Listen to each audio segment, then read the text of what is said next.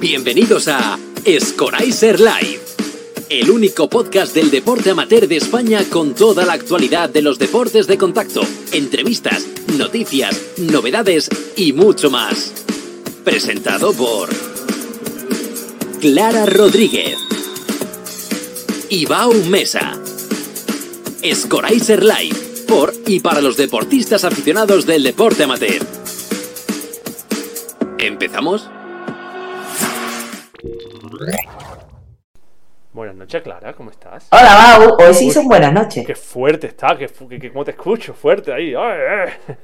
¿Qué pasa? ¿Has ido a entrenar hoy? No, De- ya te voy a reñir, ¿eh? ya, no, te voy a reñir yo a ti que me has tenido todo el día liado. Tampoco he ido, tampoco he ido. Ay, ay, Dios mío. Bueno, eh, nada, se... Bueno, ya cuando salga esto ya se sabrá la noticia, ¿no? Han cambiado la fecha de los campeonatos de Andalucía. Efectivamente. y tal. Pero bueno, vamos a... a- Nos dejan un fin de libre, tampoco pasa nada. Sí, sí, pasamos a- a- después de Navidades. Así que tened cuidado con el peso, los mantecaos y los turrones. bueno, ¿qué? ¿Cómo ha ido la semana? ¿Bien? Bien, ¿Y tienes fuerza para lo que viene ahora? hoy estoy contenta, hoy es uno de los míos. Entonces, tú sabes que yo cuando viene uno de los míos siempre... Mira, te viene ah, más, más preparada, más puesta. bueno, pues hoy vamos a, a- ir un, un poquito para la, para la derecha del mapa. No, sí, sí, hoy vamos a mover mapa tela, ¿eh? Tela, tela. uno- a ver. ¿Ves que dice la derecha? Parece Murcia. No, no, todavía un Más- poquito más, para allá de Murcia. más para allá. Pero es que todavía está más para allá de Baleares. No... Nos vamos a ir a Sicilia. A Sicilia. Como. Bueno, preséntalo a tu banda. Bueno, le damos paso, ¿no? Aquí no, no. aquí Señor... no, no, hoy no me pones ¿no? pega. Hoy lo presenta. Preséntalo como. Bueno, hoy tenemos, hoy tenemos un árbitro primera S Wow. de United, de luchas olímpicas, eh, italiano, siciliano. Pero no preocuparse que lo vamos a hacer en español porque habla perfectamente español porque vive en Granada. Don Bueno. Salvatore Pennagallo. Vamos para adelante. Hola, buenas tardes. Buenas Salva. Y nada, que bueno, muchas gracias primero por invitarme y es siempre un placer. Nosotros nos vemos siempre en, eh, en competiciones, pero es mi primera vez que hacemos una cosa así y, y nada, os doy la gracia por, ah, por invitarme. Y nada, y sí, yo esta noche sí que entrené, así que Clara- de Clara eh, nada debería seguir un poco el ejemplo de- del árbitro italiano. Oye, oye, luego- que a un día que me salto el entrenamiento tampoco.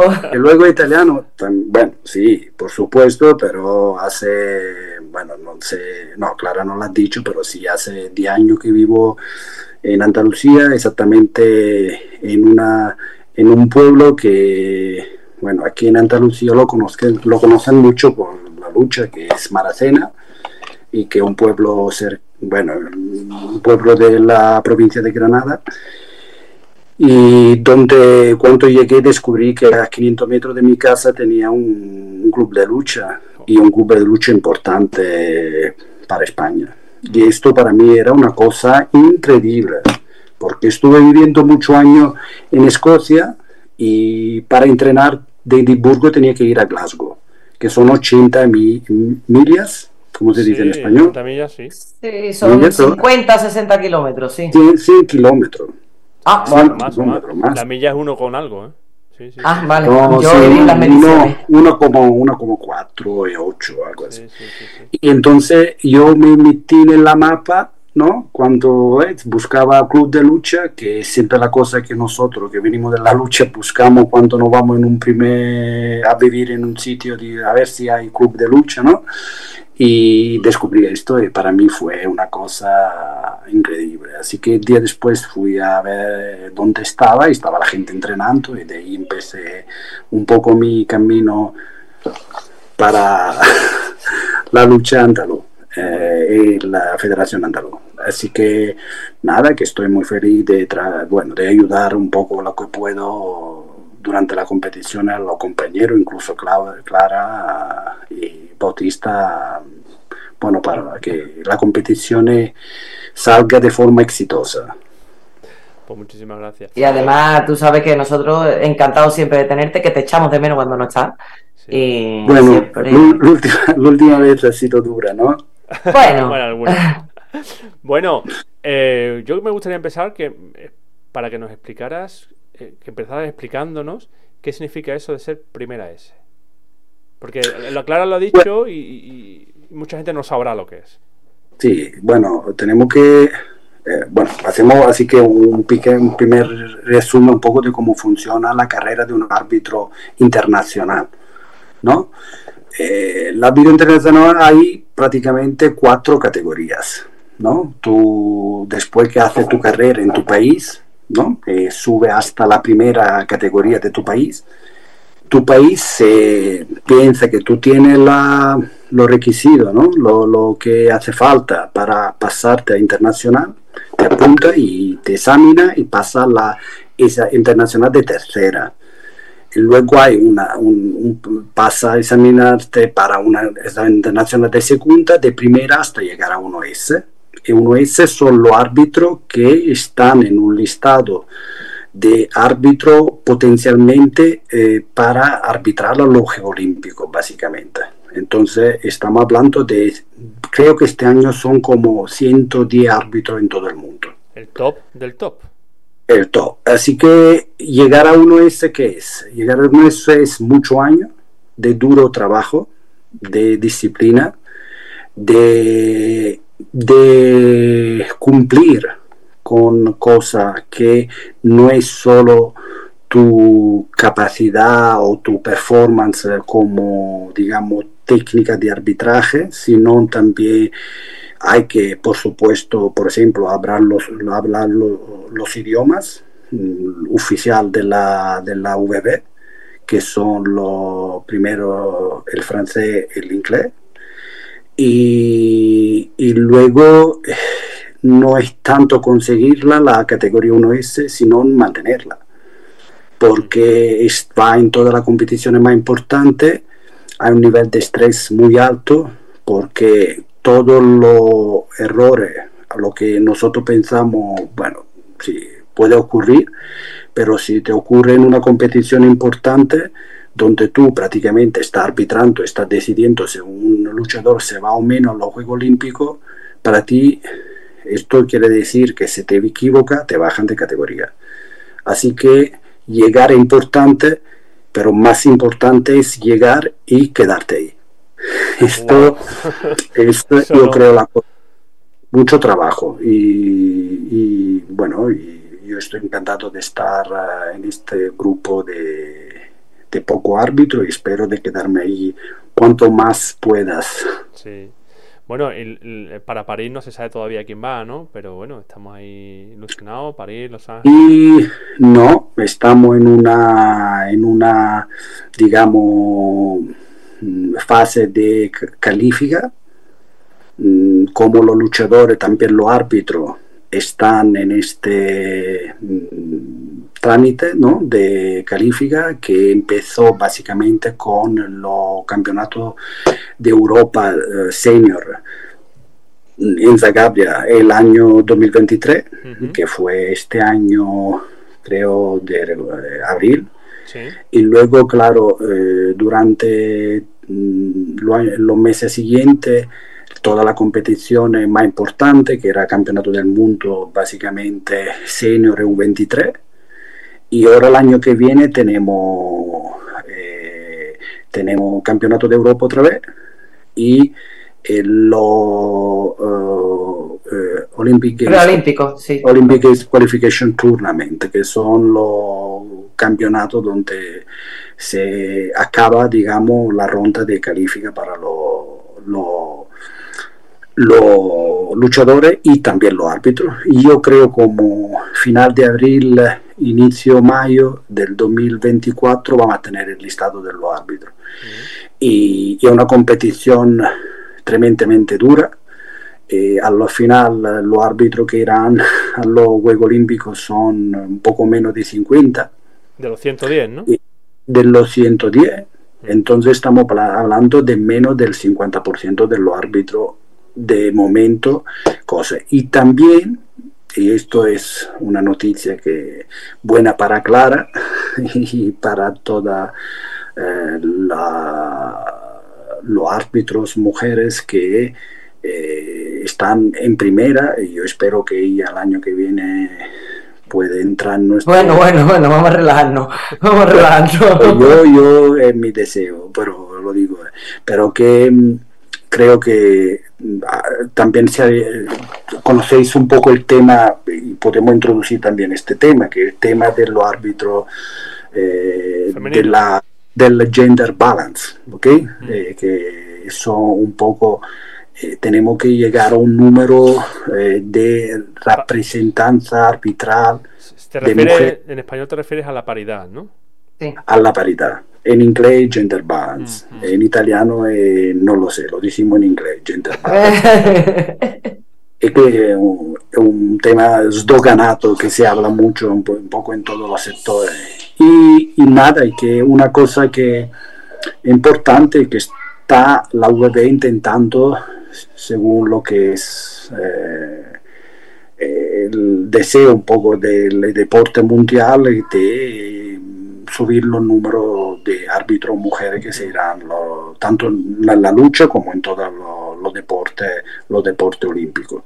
Yo lo veo como una cosa buena eh, que ayuda al mundo de la lucha a mejorarse tener más representancia de árbitros mujeres ya que el punto es, en, la, en los Juegos Olímpicos se van a dar, hay 18 eh, categorías olímpicas, en 6 son mujeres, son el 33% de la medalla que la lucha dará en los Juegos Olímpicos. Entonces, el, el, deseo o la, el target que están intentando conseguir es tener como un 30-33% de árbitros mujeres eh, que es proporcional, digamos, a lo que es hoy eh, la lucha femenina en el programa olímpico. Mm. ¿Y cuántas mujeres primero ese hay, más o menos? ¿Cómo? ¿Cuántas, ¿Cuántas mujeres primero ese hay? Por, por, encima. De momento esto no, te, no sé eh, contestarte porque la verdad que del año pasado a este año ha sido, yo creo, como una revolución, porque empezó lo que en donde Clara está también, que se llama un programa París 2024, que fue un programa donde se reclutaban. Perdón, es 2026, porque en realidad están planteando para los próximos, de hecho, donde más el trabajo están es hacia los bueno, próximos, tú porque es verdad que... mejor porque estás dentro. Yo no estoy en este programa, pero gracias, sí. 2026, porque el, el objetivo al final es para allá, no para no los próximos porque es muy precipitado, pero yo te puedo decir más o menos el número. Eh, creo que son unas 10, 12 mujeres lo que hay ahora mismo. ¿Uno es? Sí. Bueno, pensaba más. Mm, no, porque ha habido alguna jubilación y había como 5 o 6 y han subido 5 o 6. Entonces, entre 10 y 15, anda está, está así, bueno, pero que todavía yo creo que es, no es el número, digamos, que debería eh, alcanzar un poco la VB, está trabajando en esto y, yo creo que todos los árbitros un poco están apoyando esto, mm. los árbitros, digamos, de nuestra categoría, porque es verdad que eh, trae, trae una mejora importante, digamos, en, nuestro, en nuestra comunidad de árbitro 1S. Eh, bueno, Salva, eh, ¿y esto cómo funciona? Yo me levanto un día y digo, quiero ser árbitro primera S ya está. no, ¿Cómo, te digo cómo funciona. Pero cómo, llegaste. Pero no cómo funciona el, que te elija, sino cómo llegaste. Tú, porque tú hacías lucha, ¿no? En, en, Catania. Sí, yo, bueno, yo hacía lucha hasta los 23 años. Y luego tuve que irme a otro país. Me fui a Cambridge, en el Reino Unido. Y fue cuando tomé bueno, dos años antes, anteriormente, antes de acabar la carrera de luchador, me apunté como árbitro porque ya pensaba que tenía que dejar el país, así que digo, sabe, este lucha, este, este deporte me encanta, tengo que encontrar una forma.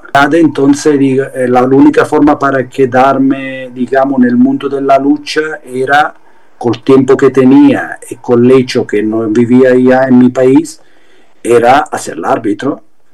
Y, y este fue cuando tomé, digamos, la decisión de hacer el árbitro. Entonces, prácticamente toda mi carrera de árbitro se desarrolló desde otro país trabajando para mi país. Y yo le agradezco mucho a, mi federación que siempre me apoyó en esto. De hecho, tengo que reconocerle una cosa casi única.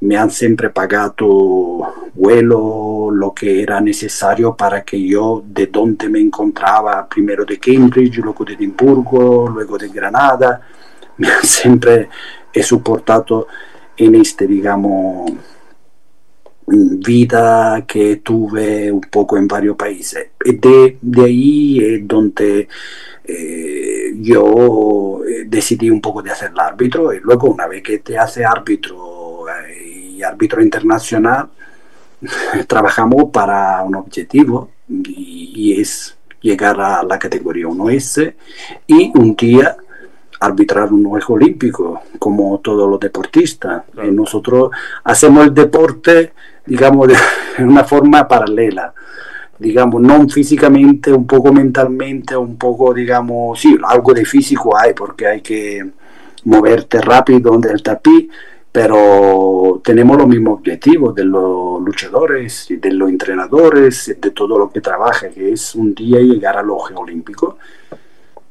bueno, yo disfruto un poco todo lo que es eh, toda la competición, a ver, no necesariamente tengo o me quedo en el mundo de la lucha para llegar a los Juegos Olímpicos, lo hago porque me gusta, yo me voy a una competición y me olvido un poco de todo lo que me rodea de la, del trabajo y entro una semana, diez días en un mundo totalmente distinto, que me encanta y que vivo con uh, mucha digamos, ganas siempre de hacerlo. Me voy siempre un placer. Mm.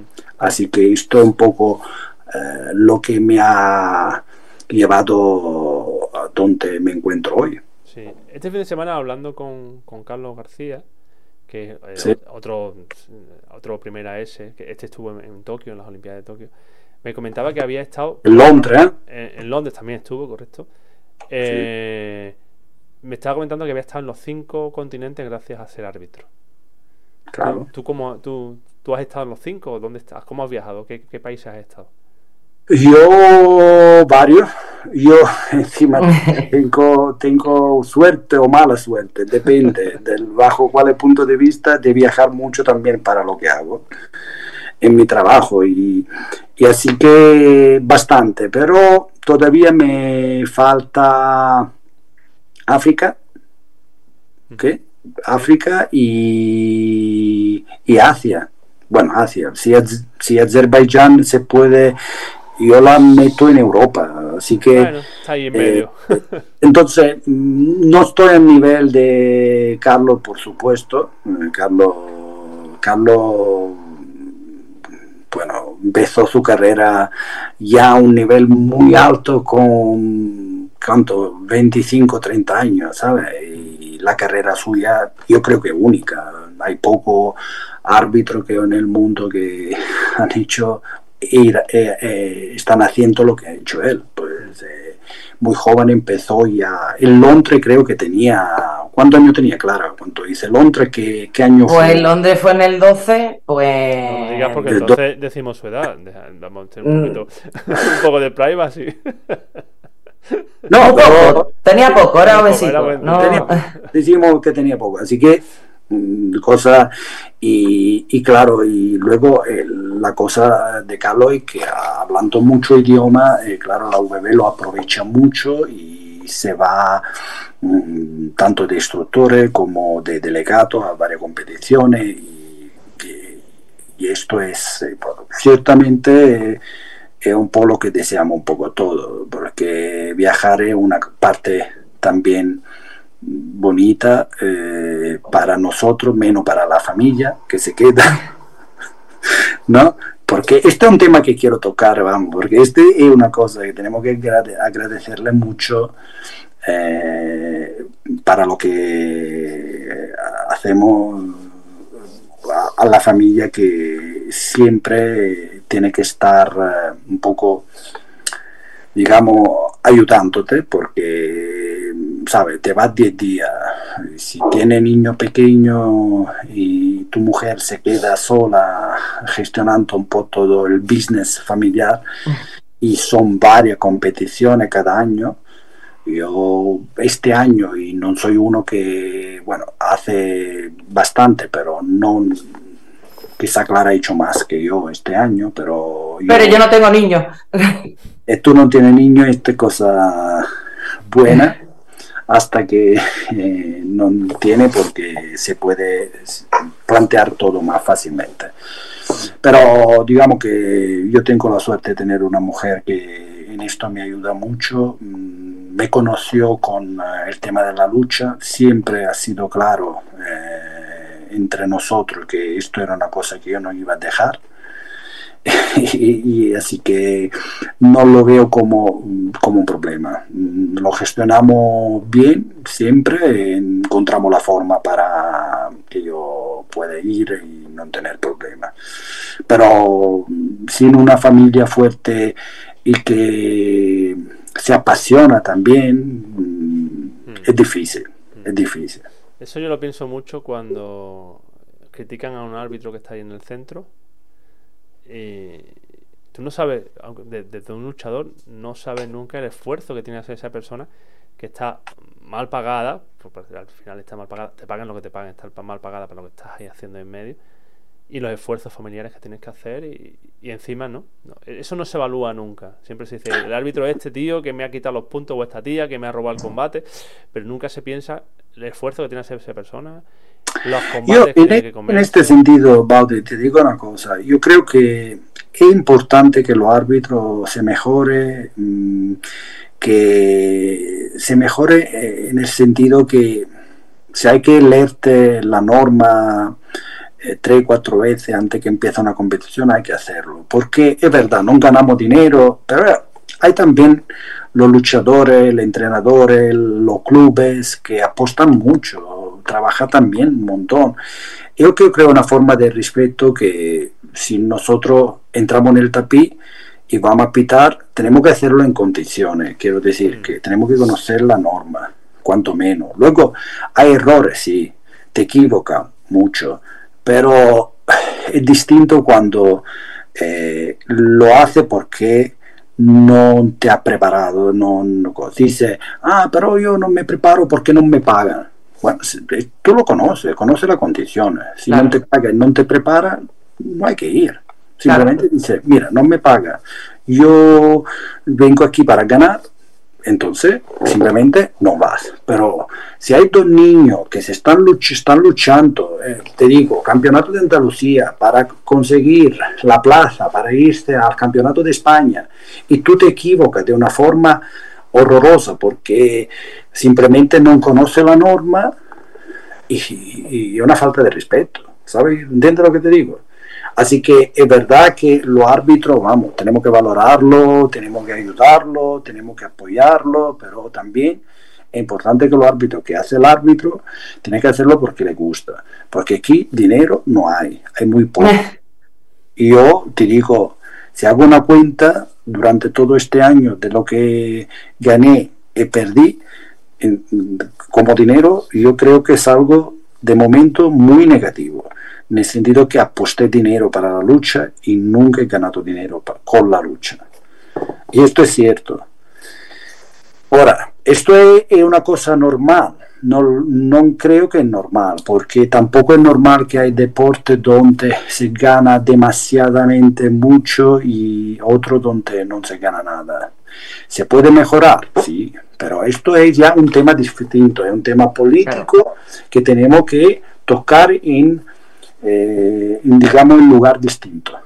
Mm. Pero yo en esto soy, el día que yo salgo en el tapiz, intento hacerlo preparado, porque mm, llevo mucho respeto para lo que trabaja muchísimo alrededor de la lucha y hay gente que trabaja muchísimo, tanto los luchadores como entrenadores, como el club, eh, como eh, los padres. ¿Cuánta, vamos a la competición, ¿cuántos padres hay? El campeonato de Andalucía está lleno, ¿sabes?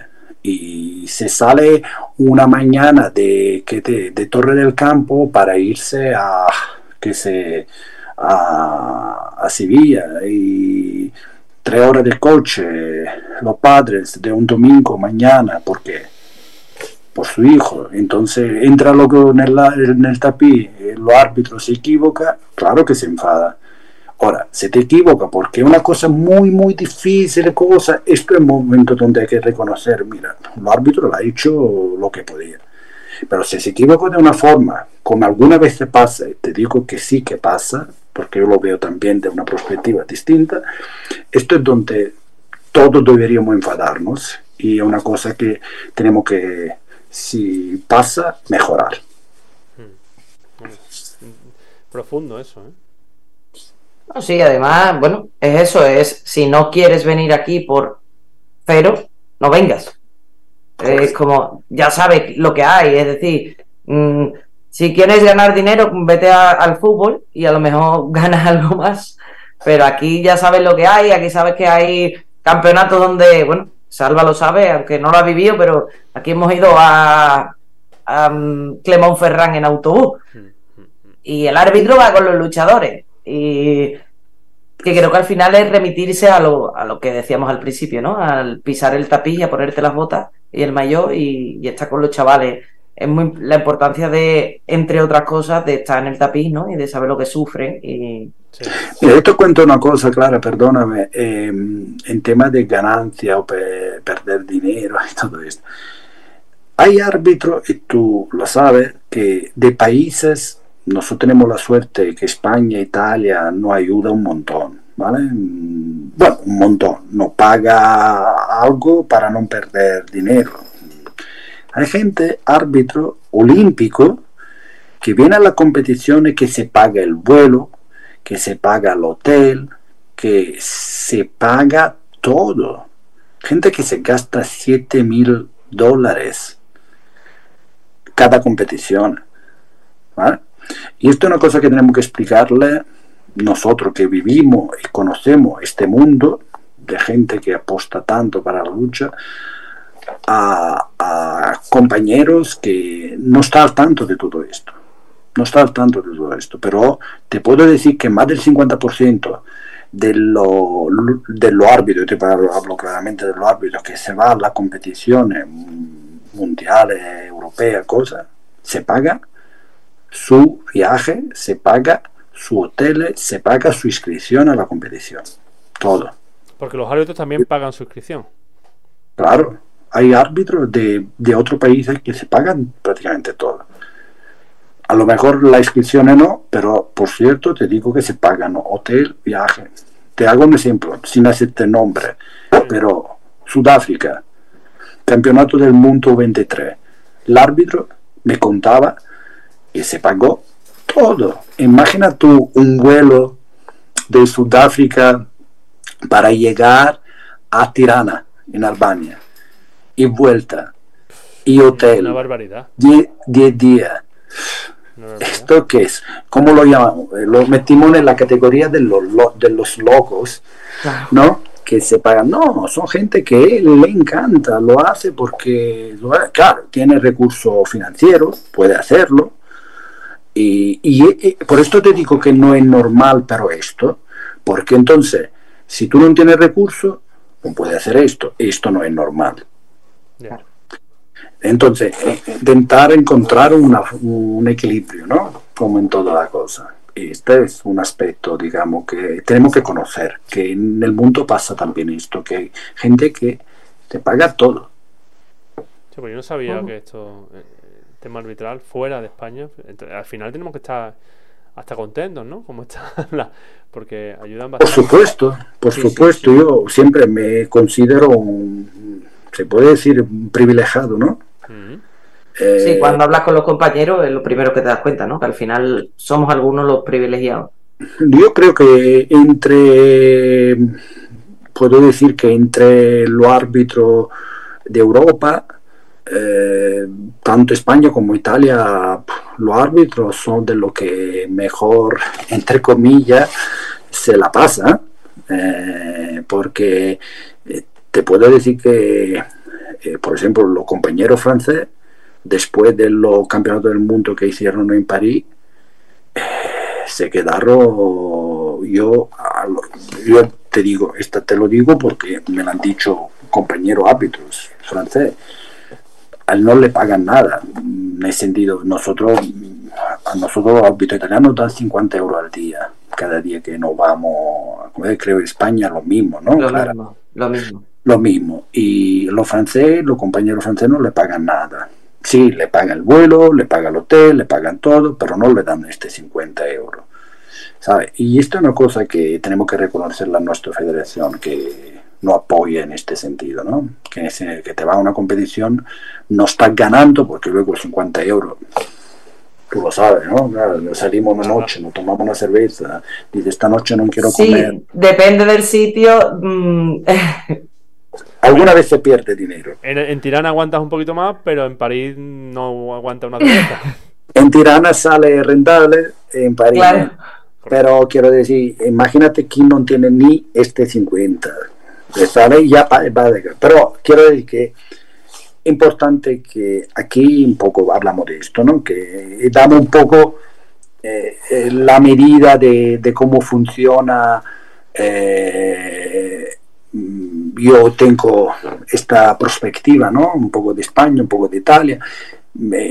te puedo decir que aquí, digamos, entre los demás estamos un poco, sí, privilegiados. Bueno, ya que has sacado las perspectivas entre España e Italia, vamos a empezar ya a meterle un poquito de, chichilla, ¿no? ¿Qué, diferencia encuentras tú, no a nivel arbitral, sino en general, ¿no? Tú llegas a España, te pillas a Maracena, que Maracena es un, club, el club de, Ramiro, que tiene Solera, que es un, club con muchos años, ¿no? Bueno, que lo saludamos. Hola, Rami. un saludo, Ramiro. que estuvo por aquí con su hija hace dos años, ¿no? Casi, o año y medio por aquí. Sí. Tuvimos por aquí a Sandrita. Sí. Eh, ¿Qué es lo primero? ¿Qué, diferencia encontraste entre la lucha en España y la, lucha en Italia? Bueno, yo, esto luego son cosas personales. Yo creo que, claro, Italia tiene un poco más de historia, eh, de medalla, de, en este deporte ha sido siempre, hay que tener en cuenta una cosa, yo creo que eh, no sé exactamente, ahora no te puedo decir exactamente cuántas son las medallas que la lucha olímpica ¿no? ha llevado un poco a todo el deporte olímpico italiano, pero son bastantes, son bastante importantes. Tuvimos la época de Vincenzo Maenza, ¿no? que ganó dos do medallas de oro, ¿no? Mm. Creo que fue eh, Seúl eh, y eh, Los Ángeles.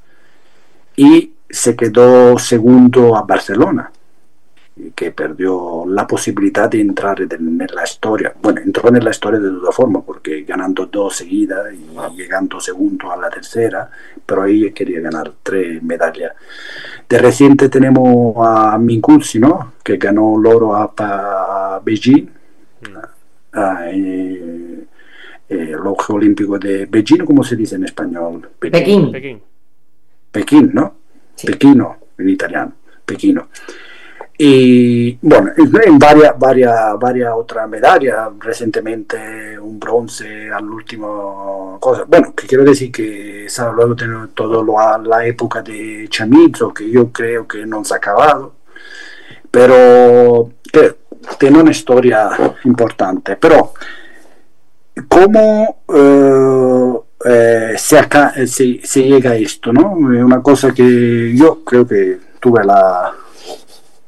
Una vez lo hablamos bueno, en otro lugar, ¿no? Con Bautista, no sé si con... Un poco el tema este, ¿no? De cómo funciona en Italia los deportes llegando a un nivel, digamos, de eh, olímpico. La cosa que hay que garantizarlo al luchador, bueno, a todos los deportistas, que tiene que entrenar duramente es la tranquilidad. La tranquilidad en el sentido que cuando acabo de hacer deporte, ¿qué haré? De momento soy deportista y luego, ¿sabes? Luego, si yo tengo que empezar de cero a buscarme la vida, es muy difícil. Entonces la gente se mira cuando llega a 20, 18, 20 años. Tú fíjate un poco cómo va la lucha aquí en España, ¿no? Llega tú a 17, 18 años, que la gente pelea porque está eh, todavía con la familia, ¿no? Los padres están ahí para ayudarlo, a hacer el deporte, al mismo tiempo acabar, acabar con la carrera, un poco, digamos, la época de, la, de, de cuanto el deportista está digamos, tanto desarrollándose como deportista como también, digamos, estudiante, ¿no? Pero luego llega el momento que hay como una bajada, porque la gente tiene que, una vez que acaba con su, digamos, carrera de estudiante, tiene que hacer algo, trabajar. Yo vi gente, te digo, honestamente, entrenando aquí en, en, en Maracena, que era muy buena. Pero llega un momento que esta gente dice, ah, empieza a trabajar y trabaja a veces de forma muy dura. Y entonces llega la noche y digo, tiene que entrenar. No puede no tiene ganas para entrenar, no tiene fuerza para entrenar, porque está con trabajo. gente que conducía, conduce camión, ¿sabes? Se va con camión y luego tiene que entrenar. Mm, la otra cosa. Entonces, lo que ha hecho bien, yo creo que funciona muy bien, no sé por qué no se consigue, por ejemplo, copiarlo aquí en España, que se hace muy bien en Italia, es que los deportistas con 17, 18 años se han ganado mucho, entra en el, eh, eh, ¿cómo se llama? En el eh, equipo militar, ¿no? Un poco, digamos, lo que es policía, lo que es bombero, lo que hay varios, ¿no? finanza, Sí, tiene, tiene su club, ¿no? Y la lucha tiene también su equipo. Entonces, lo mejor se va en el equipo. Y esta gente la pagan no para hacer el eh, policía o hacer el bombero. Durante la carrera de deportista la pagan para hacer deporte, para conseguir medalla. Y la forma para eh, evaluarte ¿no? en tu performance de trabajo no es cuánta hora echado en la calle eh, como policía, es si ha entrenado dos veces al día y si entrenando dos veces al día consigue ganar tu medalla al campeonato de Italia y luego medalla extranjería y sí. Entonces, esto le da la tranquilidad al deportista de un nivel muy alto, agonístico, básicamente, de entrenar como deberían. Sin trabajar, su trabajo es entrenar tú lo que tienes que hacer simplemente es levantarte a las 7, hacer entrenamiento desde la, la 8 a la 9 primero, luego te vas a desayunar, luego tiene otro, gente que entrena tres veces al día, ¿sabes? Y, para conseguir, para pelear con los rusos, para ver con los georgianos, para con los azerbaiyanos, hay que, hay que entrenar así, hay que irte 20, 30 días eh, un campo de entrene, no sé, en Japón, entrenando. Pero para hacer esto necesita un trabajo que te permite de hacer esto. Entonces, la cosa que tenemos que conseguir, que deberían conseguir aquí, en lugar de esta abeja que es una cosa, dice, te doy un año, dos años la abeja, pero la abeja a mí no, no me está diciendo que una vez que acabo y porque es muy frustrante, muy difícil que tú llegas a 27, 28 años después que has entrenado duro, apostado todo en la lucha, acaba y dice, ahora búscate la vida, porque la lucha no te puede dar nada. Mm. La lucha debería darte que un trabajo. ¿Y cuál es mejor policía, sino una persona que viene en el mundo de la lucha, un luchador que te viene entrenado, fuerte y encima puede exigirle también que desarrolle una carrera académica. ¿Sabes? Tú dices, tiene título académico, tiene título deportista, te va en el grupo, en el equipo de la policía y sigue entrenando hasta que tú puedas.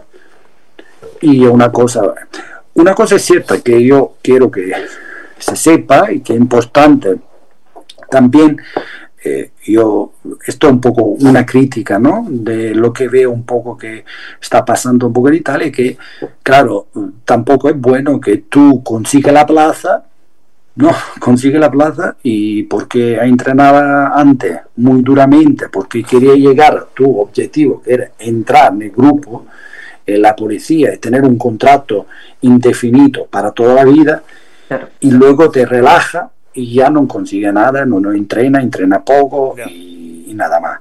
Porque cuando termina, cuando termina su carrera deportiva empiezan a trabajar en el cuerpo, imagino. Correctamente. ¿Qué pesa? Anticipa, ¿no?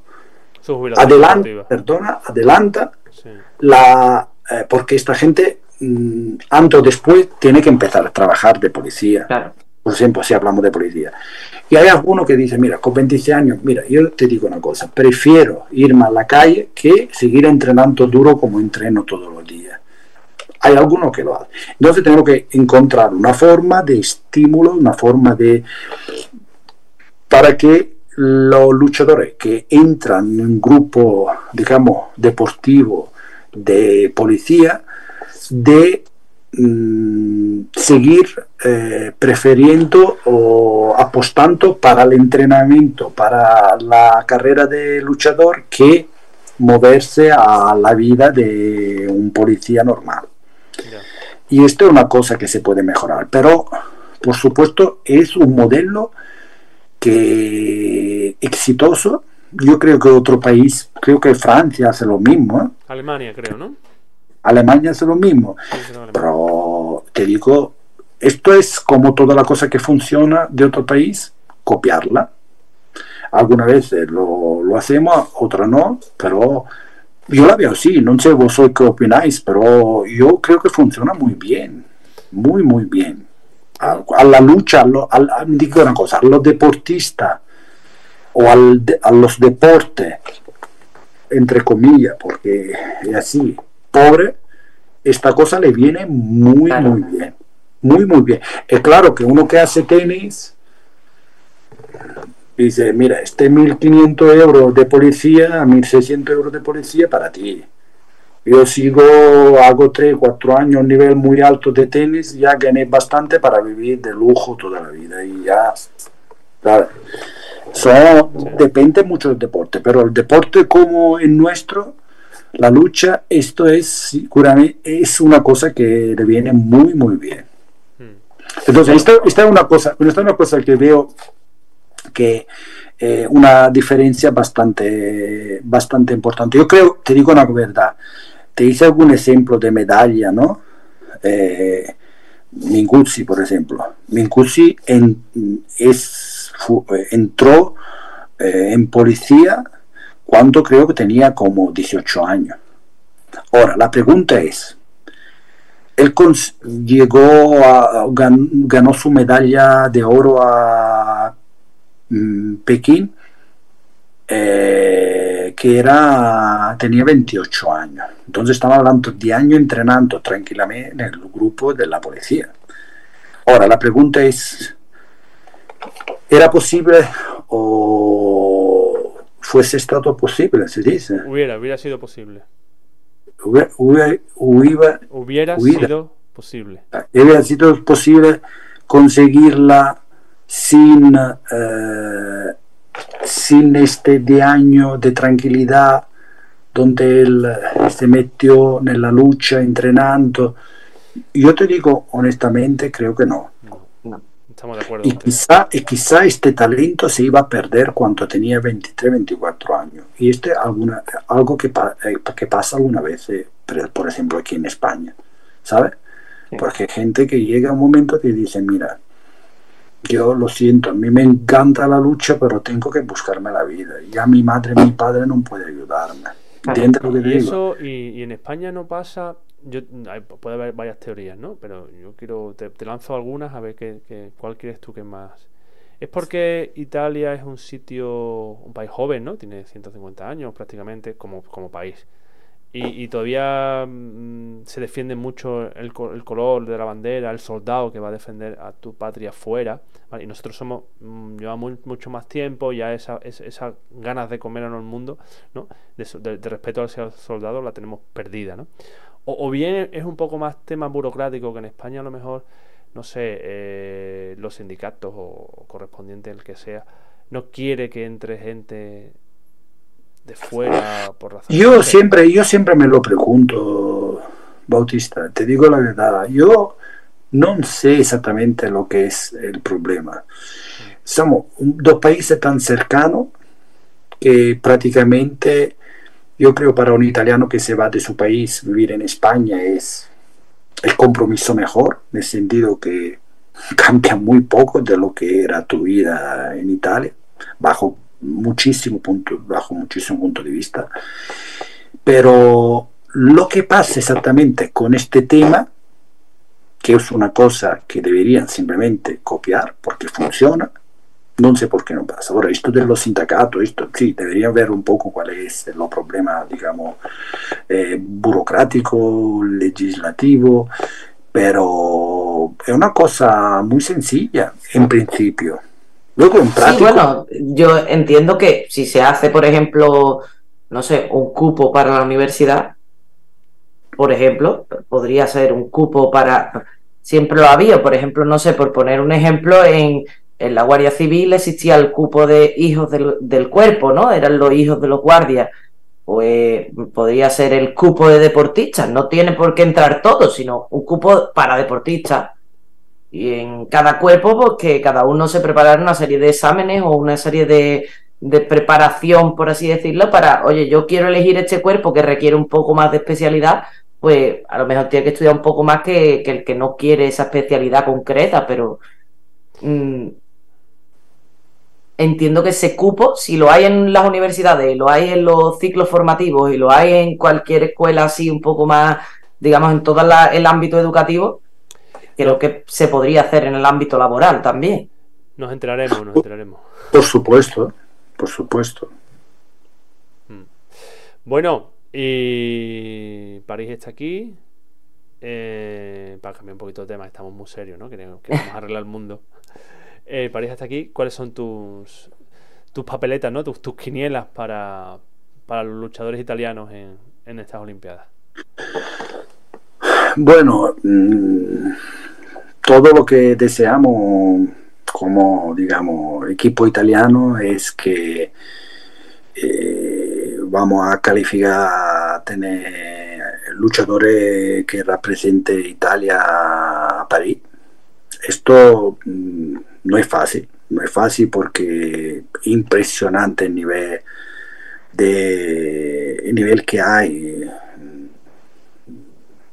lo vimos ya durante el eh, Campeonato del Mundo en, Belgrado, en septiembre eh, de este año, donde se calificaba los primeros cinco luchadores y ha sido tremendo. Se quedaron fuera bastante, digamos, nombre importante.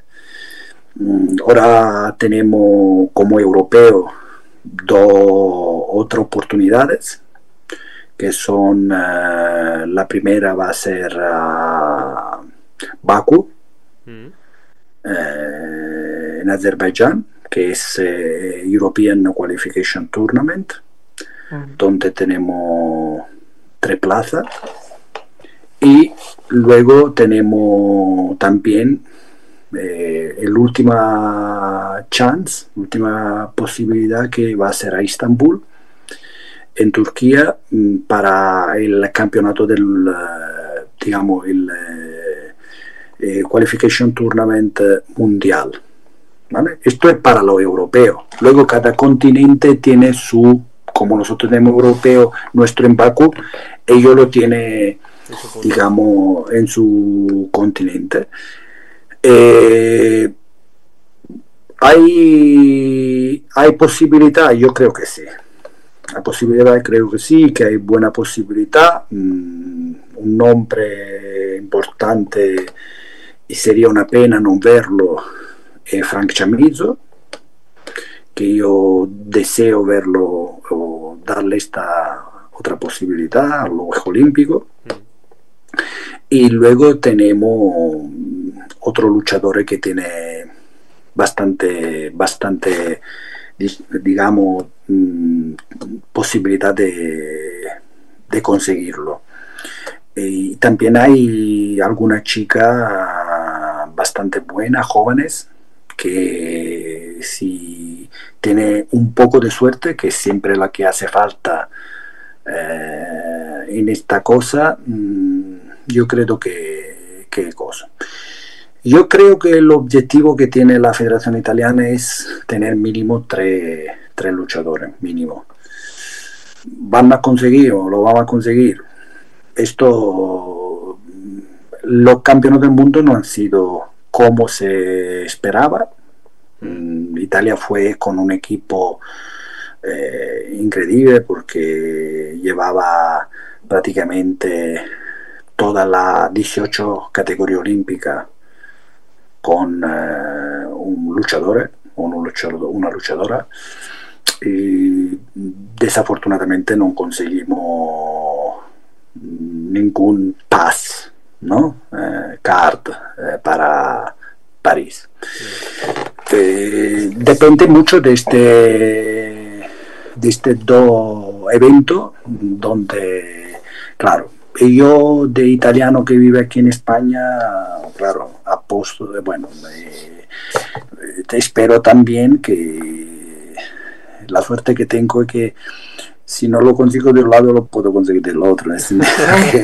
Eh, bueno, yo espero que eh, también la lucha española pueda eh, vivir esta y tú bautista que te va puede tener y llevar tu bandera no española y ver la lucha también con un luchador luchando cosas. Mm. es difícil es difícil es difícil eh, hay, que creérselo pero eh, tenemos que reconocer que ya a nivel mundial es tremenda, tremendamente difícil. Por esto, lo que hablábamos antes, es una cosa que espero que hay o que un día se cumpla. Meter en la condición de los luchadores de, eh, de, de entrenar como entrena en otro país. Y darle entonces la misma oportunidad y, luego no hace falta, mm, esto es una cosa, un poco de cambio de mentalidad. Yo siempre cuando veo tanto luchadores españoles como italianos, alguna vez, eh, mira, físicamente está entre los mejores, está súper entrenado, muy bien cosas, pero quizá hay, hay algo aquí que todavía no no lo tenemos controlado. Mm. Y como si entramos con ruso y pensamos que perder 7 eh, eh, en griego, ¿no? 7 a 0, entonces que consiga acabar los 6 minutos ya hay un éxito. Y no debería ser así. Nosotros tenemos que entrar en el tapiz para ganarlo, el combate, no para perder bien para ganarlo. Y bueno, es, cierto que en Italia ahora mismo tenéis un montón de chicos, sobre todo de, categorías que están rozando ya el senior, ¿no? Porque diría que son junior sub-23, que todavía no a lo mejor no han dado el paso a senior, pero que vienen muy fuerte, porque está Aurora, está Raúl, está, que hay muchos que están, que ya tienen varias medallas a nivel europeo, tanto en junior como en sub-23, que al final son categorías previas, no son... Totalmente, no, pero yo te digo, yo estoy bastante feliz para el eh, trabajo que ha hecho la Federación Italiana de Lucha durante los últimos años. Tú creo que tenemos como una media de 16 medallas cada año de toda la categoría hablamos. ¿eh? Empezamos con eh, U17 hasta senior, ¿vale? Y son 16 medallas cada año que se consigue. Son un número, digamos, bastante bueno. Pero la califica para los Juegos Olímpicos es una cosa un poco distinta, porque ahí te digo, un poco de suerte ayuda. Un poco de suerte ayuda. Por esto mm, vamos a verlo. A ver, vamos, ahí vamos un poco como aficionado, ¿no? Que intentamos de... Yo cada competición que me voy un poco sufro, ¿no? Porque estaba con Fernando ahora, ¿no? Alguien de España que luchó muy bien, que a los 23 yo creo que mm. era el chico este... Eh, Marcos. Marcos. No, que ganó dos combates. Junior. Junior, Junior. Junior. Bravo. Bueno, tremenda una competición. Estábamos ahí con Fernando. Yo creo que fue la repesca que quedó quinto al final. Hmm. Perdió la. Sí, no recuerdo, pero sí, quinto o séptimo fue, sí. Y, nada, vamos un poco de árbitro y tenemos que un poco controlarnos porque, claro, el árbitro es imparcial, pero, ¿sabes? Tu país es tu país. Eh, cuando pasa algo, siempre te da una alegría y intenta controlarla, pero, ¿sabes? Se, se nota un poco. Y, nada, vamos a ver un poco cómo va. Yo, claro, yo creo que estoy, estaré parte un poco de esta último tramo, ¿no? Para París, creo que mm, estaré en alguno de este Qualification Tournament, así que lo aprovecho de cercano, que una cosa bonita, si no gana dinero, pero está first, first line, ¿no? Sí, correcto. Puede verlo un poco eh, como con una premium, eh, esto Bautista, ¿cómo se dice? Una, un abonamiento premium. Sí, un, un abonamiento, una, una, un abono, un abono, ¿no? un abono, un abono premium, una entrada premium, ¿no? Tenemos una, cuanto menos tenemos esto, ¿no? Tenemos un abono premium que estamos ahí y te puede ver lo, la mejor lucha del mundo eh, eh, ganando, a pie de tapi, a ganando, pie de ganando, ganando, un poquito. ¿no? Eh, Salva, si facciamo una passeggiata d'amore sopra il Sena, tu e io, il prossimo a Parigi. Oye, oye. Uh, esto, esto es lo que deseo, ¿no? te invito yo. Ok, nos damos un paseito por el Sena en París. Sin problema, te invito yo. ¿Pero qué vais? ¿Los dos así en plan romántico? Pues, por supuesto. si vamos a la Olimpiada, lo que sea. bueno, aquí el que va seguro eres tú, wow. Lo único que es seguro eres tú, por supuesto. Así que. Los demás igual vamos de viaje, pero ya está. Mira, mira, yo tengo dos compañeros que están haciendo conmigo esta, digamos, fase de cualifica. Yo nada, yo, bueno, deseo a ellos y a mí mismo de conseguirlo, en el sentido que hay varios factores y, lo que yo puedo hacer es simplemente salir de tapí e intentarlo hacerlo bien. Luego hay varias cosas que ya descontrolamos y que es así un poco en todo lo que hacemos en la vida. Y eh, así que nada, mm, suerte a mí y a ellos y a todo lo que está trabajando para esto. Yo espero con todo corazón que podamos estar en París. Y, yo espero que estéis los dos y que tengáis una cama de sobra en alguna habitación, porque yo no voy a pagar una habitación en París, ¿vale? No, duermo debajo de un puente. No, te invitamos, a ver, si estamos ahí, encontramos un juego para ti, no te preocupes. O ya me voy en el coche y he hecho una cabezadita en el coche, porque las habitaciones... No sé si está más caro, ¿eh? la habitación o el parking. No sé qué es lo que No, yo, yo, creo, yo creo que. Bueno, el parking se puede. No sé yo, no sé yo. Está ahí, está ahí. ahí, ahí. Bueno, Salva, muchísimas gracias por, por venir esta noche con nosotros. Ha sido todo ah, un placer. ha sido un verdadero un placer. Eh, y y nos vemos pronto. Yo estuve en Sevilla, te llamo la semana próxima. Ok, sí, sí, sí. Claro, si tú estás, no, tú no estás, te vas. Me voy, me voy, me voy de viaje. Vale, nos, vemos, nosotros. preparamos la Nos vemos, Salva. Un beso. Un chao, gracias. Chao. Chao, chao, gracias, Tante. Bueno, Clara, ¿qué? bueno, Gabo, nada. Temazo, ¿eh? Hoy, ¿eh? Hombre, hoy pedazo de invitado, ¿no? invitado VIP. VIP. invitado VIP. Vip, vip, vip. Tú te has sentado hoy a gusto, te has sentido a gusto, ¿eh? Hombre, hoy estoy yo en mi salsa, hoy estoy yo. para mí es un maestro, entonces, mm, porque al final yo eh, son gente que he tenido siempre a pie de tapiz, ¿no? Mm. Llegar o ir acercándome a ese punto do- donde él está, ¿no? Que, que al final es una de las partes de, de- de las grandes partes de mi formación, pero al final él está con nosotros siempre en los campeonatos de Andalucía, en todo, Mm. y, y nos ayuda y no- nos echa un cable siempre y siempre charlamos mucho. Una persona que vea también es eso, ve la lucha como muy cercano, ¿no? Desde un punto de vista muy cercano a ti, Mm. pues siempre enriquece mucho, ¿no? Mm. Y, para mí Salva es un tío ¿eh? que, el admiro muchísimo. Y las casualidades. Oye, te toca un- trabajar en Granada, te pillas un piso Y, Y y a abajo 50 tiene- metros de tu casa. en el gimnasio. Si es que el destino, el destino. Bueno, Clarita, Bueno, Bau, vamos a ver. nos Nos vemos. vemos pronto, ¿no? Nos vemos pr- prontito. Un abrazo. Hasta luego. Adiós. Acabas de escuchar Scoracer Live, un podcast por y para los amantes del deporte de contacto. Para no perderte ningún episodio, síguenos y suscríbete. Puedes escucharnos en directo, en YouTube en Scoracer.